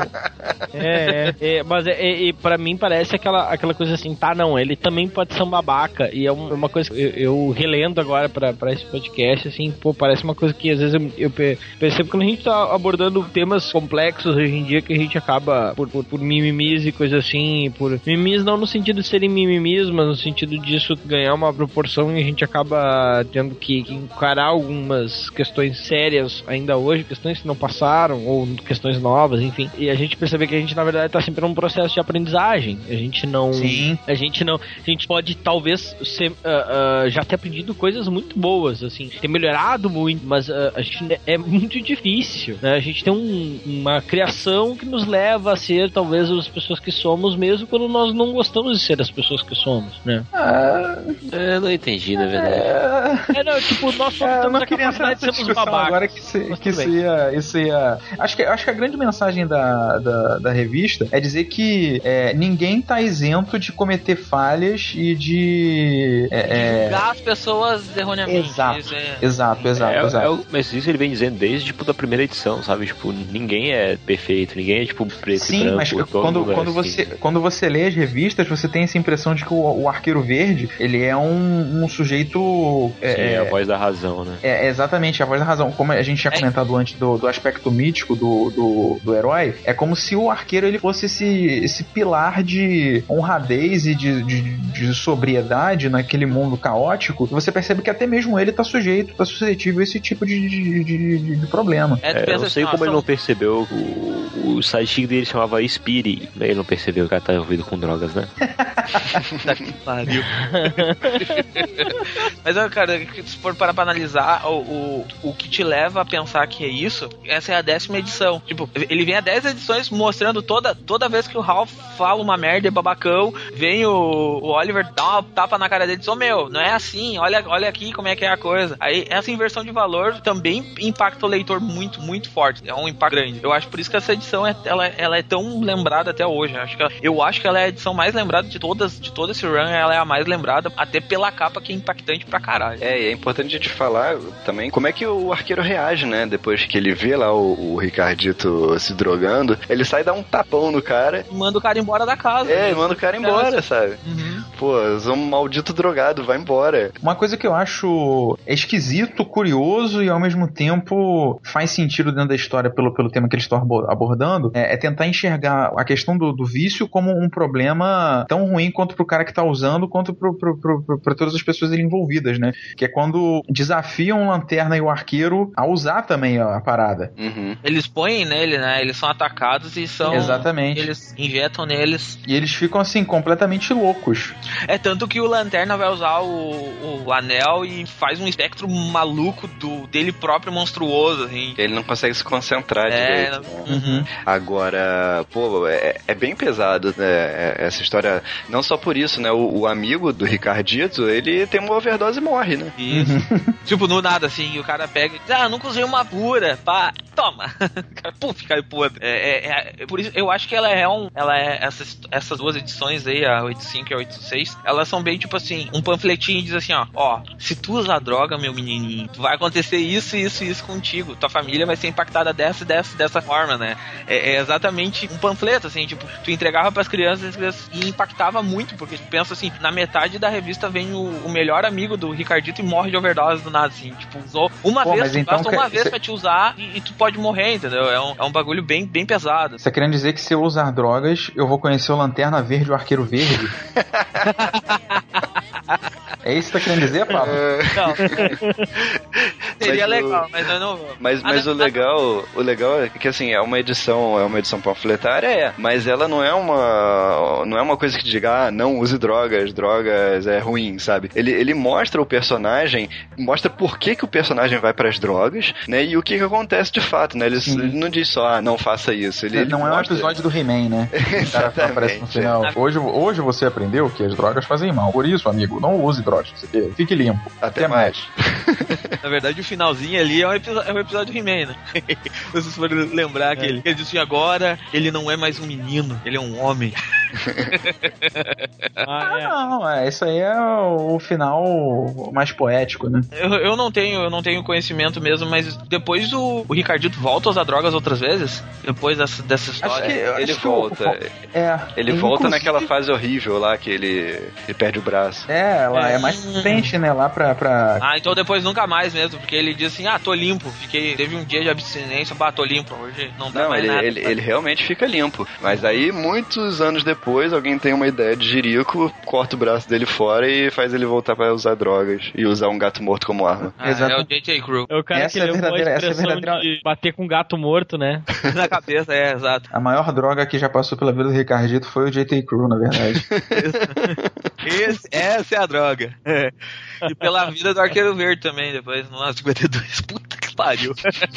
Mas isso não tem nada a ver com a pauta, né? Vamos voltar. Não, não.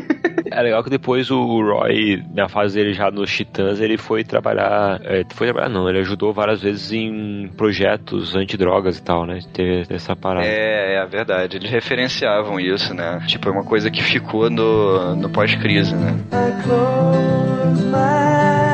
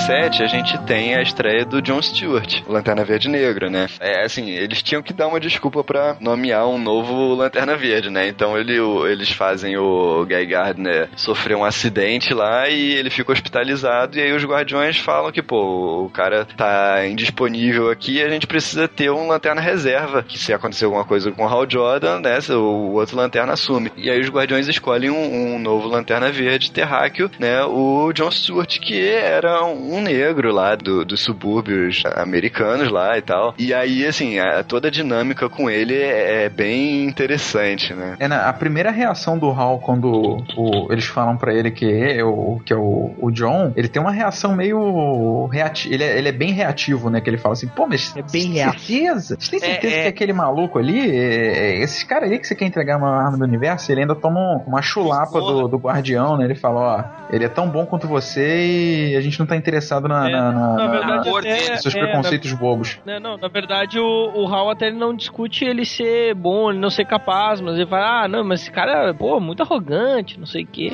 É, ele dá uma Não, mas, disfarçada, assim- né? O Hal dá uma disfarçada, fala, não, não, não, não, não é a cor, é porque ele é meio arrogante e tal. É, é porque o John, é porque quando o John aparece a primeira vez, ele tá correndo um gambi, né, da, da rua, assim. O cara tava querendo tirar, a gurizada tava jogando dominó na rua. Ele disse, ah, meu pai encheu o saco de outro, não, não tô fazendo nada aqui, tão jogando dominó. Aí ele corre os, os policial da rua e os caras ficam... E aí, por isso que o... Ah, até eram dois, e um, um dos outros, não, não, ó, não é assim que tu ganha respeito. Pega e leva o outro pelo braço, assim. É, aí, é, e aí, e aí ele fala, ah, ele é meio arrogante, né? Porque o, o- por causa do, do Hal mesmo. O Hal é babacão e sempre fica ao- do lado da, da pseudo-lei que ele tá vendo, né? E aí por isso que eu acho que ele bate de frente com os justiça. Isso. Não, mas e, e até, e, e até aí, mais uma vez que o O'Neill ele, ele mostra sempre esses dois lados da moeda, né? Nessa, nessa revista aqui. Nesse exemplo aí que tem o, o policial babaca, mas também tem um policial consciente policial- falando, não, ó, você respeita e conquista. Mais pra frente também, estão conversando com o John, né? Acontece uma determinada situação lá que o John ele é, é, suja um grupo de executivos de óleo diesel, uma parada assim.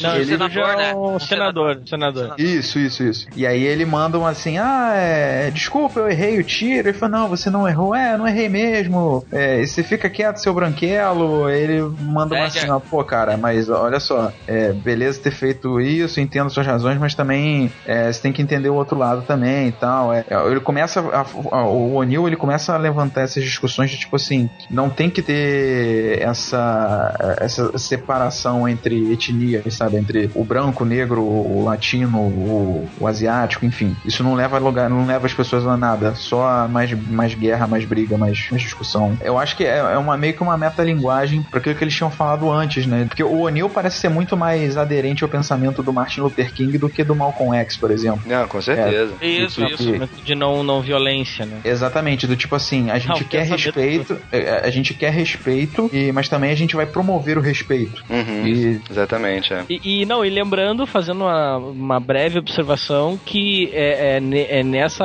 ali na- nessa edição, né, que começa o calvário de Guy Gardner, né, que começa se fuder por anos a fio, né?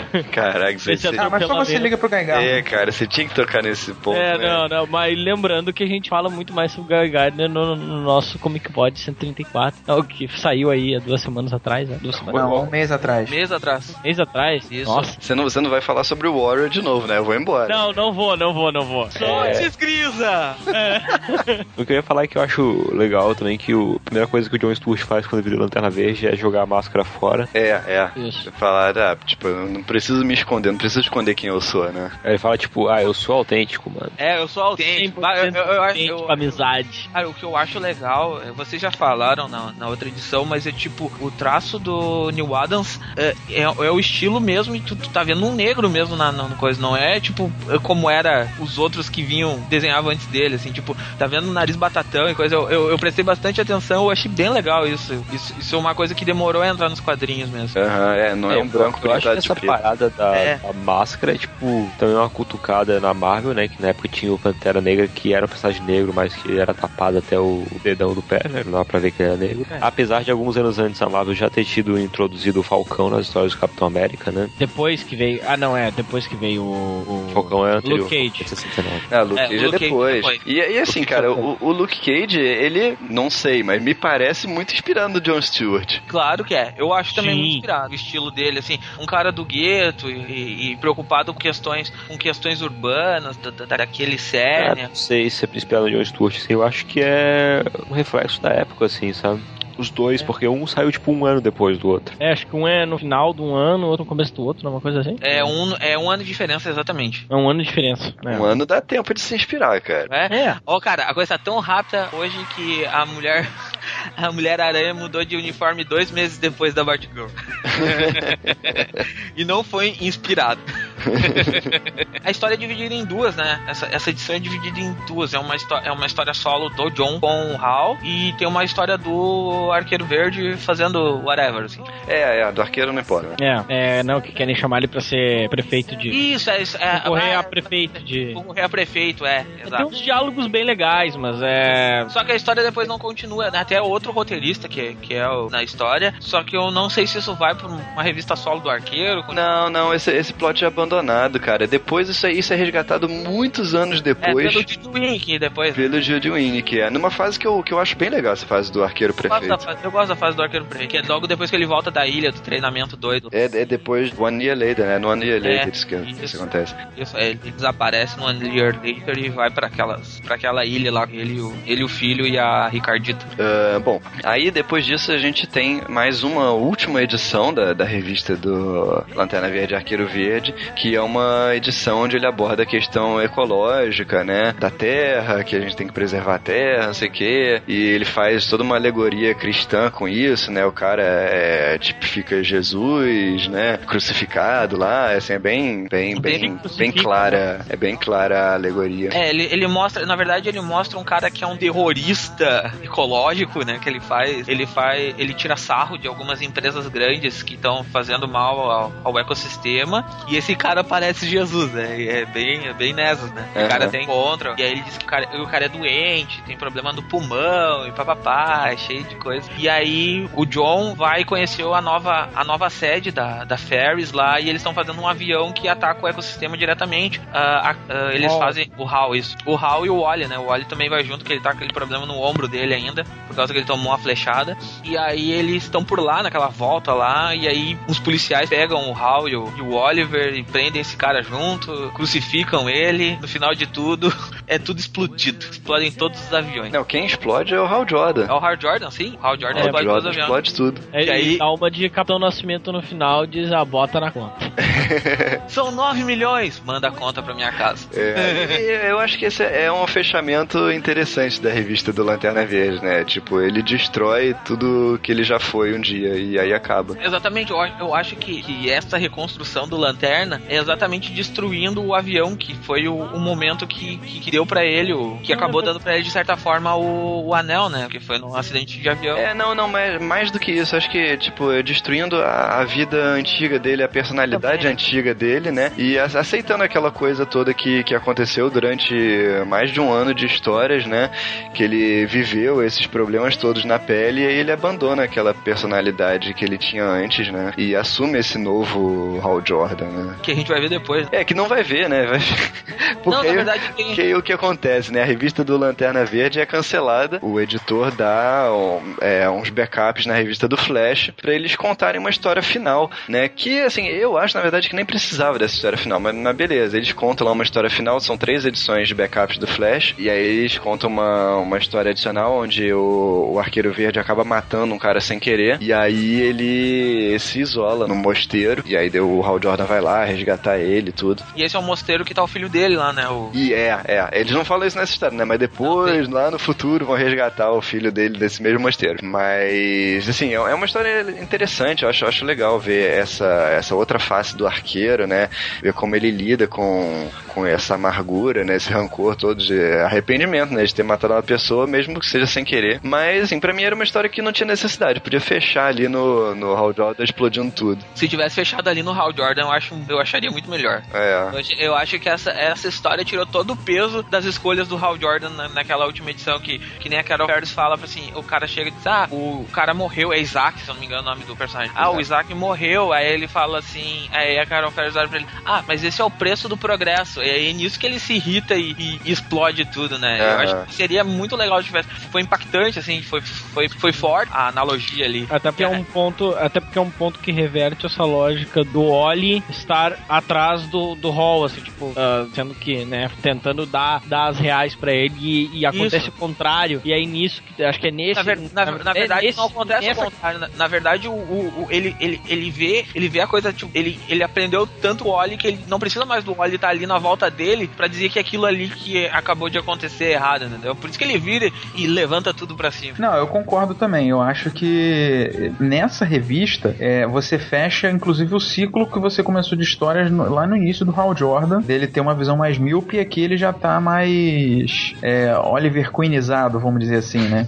mais sensível às causas sociais e tudo mais. É, então eu concordo com essa, com essa afirmação de que as coisas poderiam ter terminado aqui. A, a história, inclusive, é, eu nem tinha reparado que essa história era do Flash, essa história seguinte. Eu tinha sentido nelas um tom um pouco diferente, sabe? Parecia que tava meio que não, tava destoando com, com as outras. Aham. Então eu, eu também achei meio desnecessário.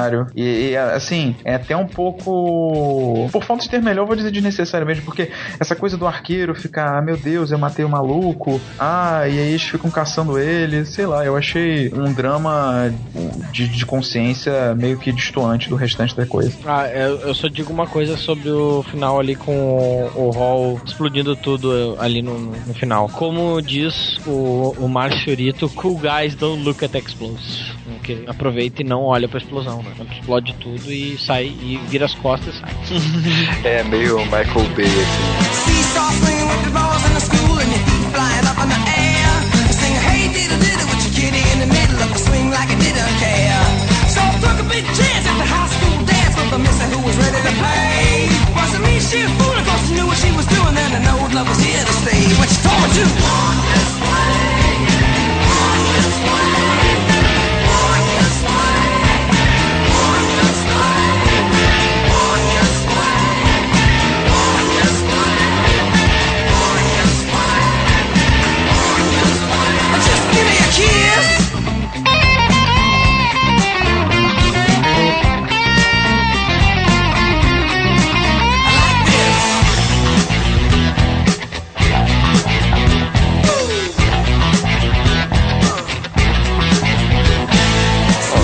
Isso, né? Passar para as considerações finais aí. O que, que essa história significou pra você? Grisa, pode começar. Cara, é, pra mim, é, quando eu sempre digo, eu- apesar de eu realmente achar o, o Hall um babaca e achar que Frank Miller estava, está certo, eu acho que. Peraí, peraí, essa- peraí, peraí. Está certo?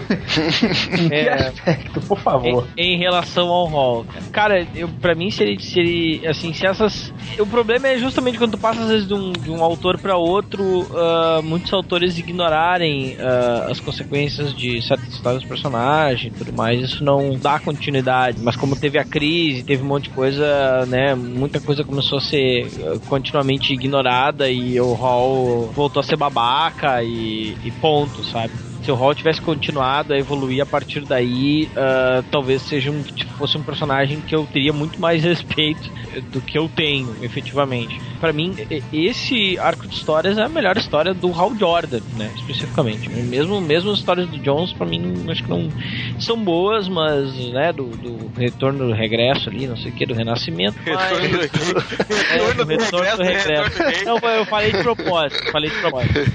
É, Tá bom, mas de quanto? Faz fiz. Então, sei lá, eu, eu, eu tenho, pra mim é, é muito legal. Eu, eu sempre tinha ouvido falar nessa história na época que eu, que eu comecei a ler, tinha um, tinha um primo, um conhecido meu mais velho que, que não, não era da época dessa história, mas que sabia que tinha e tal, que eu, eu comecei a ler no, no Parallax. Né, eu comecei a ler, eu comecei a ler, eu comecei a ler no uh, uma das primeiras histórias, a primeira história que eu li de Lanterna Verde foi o Crepúsculo Esmeral.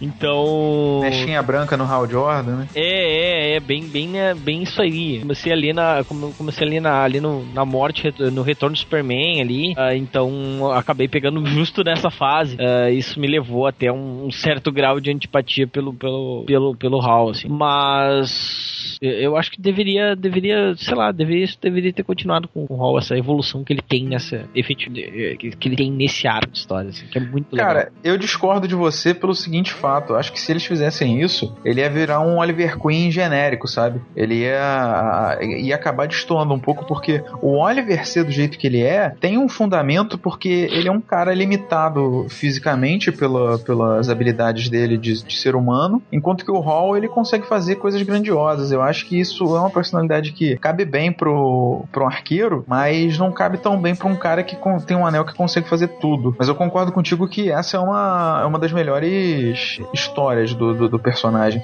Ainda que eu realmente prefira ele num ambiente mais cósmico, do, do- por assim dizer, do, enfrentando ameaças mais Do nível porte dele. de- é, pro, é pro, pro porte dele de alçada. Mas, assim, eu li essa história tem mais ou menos uns 10 anos, mais ou menos, não lembro direito. E eu li ela assim que eu tinha voltado a ler quadrinhos. Eu encontrei esse encadernado. Não, eu encontrei. É, eu acho que eu encontrei encadernado num sebo. Não, minto, minto. Eu. eu Encadernado da Panini? não, é, eu, eu comprei ele no sebo anos depois, mas a primeira vez que eu li ele, eu ainda li a versão em inglês ainda. Ah, tá, porque o encadernado da Panini não é, não é muito velho, não, cara. É, eu, eu comprei. Encadernado- esse, esse encadernado eu acho que eu comprei, eu comprei tem um pouco mais de um ano. Cadernada Panini não é muito, não é, não tem muito tempo, mas é difícil de achar. É, é É, difícil de acho- achar, é. Tanto que Eu eu, achei- quando eu fui eu- eu achar, eu, achei só o 2 e eu demorei pra caramba pra achar um. cara. Eu achei o volume 1, eu achei o volume 1, comprei ele por 10 pilas. É, eu, tem, tem vezes que tu acha essas barbadas de 5 pontos. Mas Ah, aí eu, eu fiquei bem impressionado quando eu li, porque na época, é, quadrinho de super-herói pra mim era uma coisa bem mais fantástica, né? Na época, isso tem já um tempo, eu não tinha lido o Watchmen com a visão que eu tenho hoje, eu não tinha lido o Cavaleiro das Trevas com a visão que eu tenho hoje, eu não conseguia entender algumas nuances de, de, de pegadas políticas, ou não tinha a maturidade que eu tenho hoje. Então, como é, quando eu li essa revista, eu tava começando a criar um tipo de percepção maior do mundo, e ao ler os quadros, os argumentos, você fica realmente, você entra num choque e numa reflexão do tipo, porra, não é que é mesmo? Foi aquilo até que o Pablo falou. Essa revista foi escrita nos anos 70 e muitas das lutas que eles estão falando nessa revista estão acontecendo até hoje. Muitas das lutas que a gente viu, sei lá, dois mil, três mil anos atrás estão acontecendo até hoje. Em algumas coisas a gente avança, em outras parece que a gente tipo, tem que continuar batendo na, na tecla, sabe? Porque parece que a coisa ainda não, não anda. E é até aquilo que o Guardião fala, né? Que na, na- na própria revista, o ser humano ele tem uma capacidade, um potencial de crescimento, de alcançar as estrelas, mas se ele continuar trilhando o, o caminho que ele tá, ele vai acabar se destruindo. E eu acho isso uma, uma reflexão fodida, assim, pra um, um, um quadrinho de super-herói. Foi realmente bem marcante. Consegui fazer isso sem parecer chato, né? Parecer pedante. Sim, Sem, É, parecer, uma- sem, parecer, sem parecer panfletário também, porque ainda que ele tenha uma, uma agenda cumprir dentro do, da revista, você não sente que aquilo ali ele tá sendo feito pra fazer aceitar aquela ideia, e sim ele tá começando a levantar um tópico de discussão dentro É, da sua cabeça. É exatamente isso que o O'Neill ele fala na- no prefácio do- da, da edição, essa que a gente tem, a primeira edição. Ele fala assim: Eu não tô aqui pra dizer quem tá certo ou quem tá errado. Eu tô levantando pontos e dizendo assim: Olha, isso tá acontecendo. Eu não, eu não vou dar a solução do que, que, que- do qual é a fórmula mágica, mas a gente tem que discutir de alguma forma pra chegar em algum lugar. Então, Uhum. é, é essa a ideia dele, assim, tipo, olha, dentro dos Estados Unidos, porque essa revista, querendo ou não, é muito sobre os Estados Unidos dos anos 70, 60. É- é- ela é muito o reflexo da sociedade deles lá. Então, ele, ele chega e diz assim, ó, aqui, cara, isso aqui tá acontecendo debaixo do teu nariz e tu não tá vendo, cara. Então, vamos tentar fazer alguma coisa. E, e o legal disso é que, tipo, são as revistas naquela época eram muito populares. Então, crianças iam estar a, a- a juventude ia estar conhecendo isso e ia estar levando para as escolas para discutir com os, com os alunos entre eles. Eu acho que é, é essa ideia que acabou sendo acabou sendo chamando a atenção porque ah, quem cresceu e leu isso certamente teve um, um pensamento diferente. É essa a ideia, eu acho dele. Não sei se eu tô sendo muito tópico, mas é, é que eu gosto muito da- da- dessas dessas edições aí por causa da jornada, assim. É uma jornada do herói clássica. Ela mostra é, ela é uma jornada do herói. A jornada do herói, no caso, é o Hal Jordan. E o tutor dele é o, é o Arqueiro Verde, que vai mostrando todos os acontecimentos até que a gente vê aquela última, aquele último quadro na, na edição 89 lá, que é quando ele destrói. Se você não leu, tá acostumado a, a- a conhecer o Lanterna Verde só pelo Geoff Jones ou pelas animações mais recentes, cara, procura isso porque é, é fundamental, sabe? Pra Não, você não, conhecer Só certeza, isso, cara. cara. É fundamental pra qualquer um queira entender a história dos quadrinhos, assim. Tipo, Exatamente. Isso influenciou muita coisa que veio depois, assim, muitos clássicos. E até hoje ainda tem aí coisa reverberando que foi influenciada por isso. É, né? é, acho que é, é meio que eu falei no início, né? Todo mundo exalta o Watchman, Cavaleiro das Trevas e tal, mas, cara, essas histórias não aconteceriam se não fosse o Dennis O'Neill aqui no Lanterna Verde, sabe? Uhum. É, é, exato. É, é- ele é a semente que vai estourar lá nos anos 80, na verdade. Que é Uhum. o Watchmen. e- Só pra acrescentar uma informação aqui que eu, que eu tava pesquisando, a, a revista do Lanterna Verde foi cancelada, né, em 71 e voltou é, quatro anos e meio depois com o Dennis O'Neill também, né? O Dennis O'Neill continuou escrevendo, né, só que não foi mais o Neil Adams e, e a revista continuou sendo Lanterna Verde e Arqueiro Verde. Só que o- dessa vez o Dennis O'Neill tava fazendo as histórias mais normais, né, sem É, e a- essa, essa revista durou bastante tempo, ela durou, se eu não me engano, 80 edições. Essa do Lanterna Verde do Arqueiro. É, cara, eu não sei até que número foi, mas se eu não me engano, são 80 bastante. edições. São 80 É. edições, se eu não me engano. Durou bastante. Mas a, a fase a fase panfletária foi só essa mesmo, né? Depois Fa- continuou sendo A uma, fase áudio. é, continuou sendo um quadrinho normal de, de heróis. É, e o Luiz falou pra quem conhece aí só o Lanterna Verde do, do Geoff Jones ler isso, eu falo mais. Quem conhece o Arqueiro Verde dos últimos 5, 6 anos, eu ou barra o Arqueiro Verde de Arrow, tem que ler isso pra saber o que que é o Oliver Queen de verdade. Mas o Arrow não é uma série do Batman? Ah, de novo, cara, a mesma piada sempre. Não, mas se é, é, né, cara? Mas é a verdade, velho. Por quê? Então é isso, a gente pode ficar por aqui. Até a semana que vem. Um abraço. Imagine there's no country.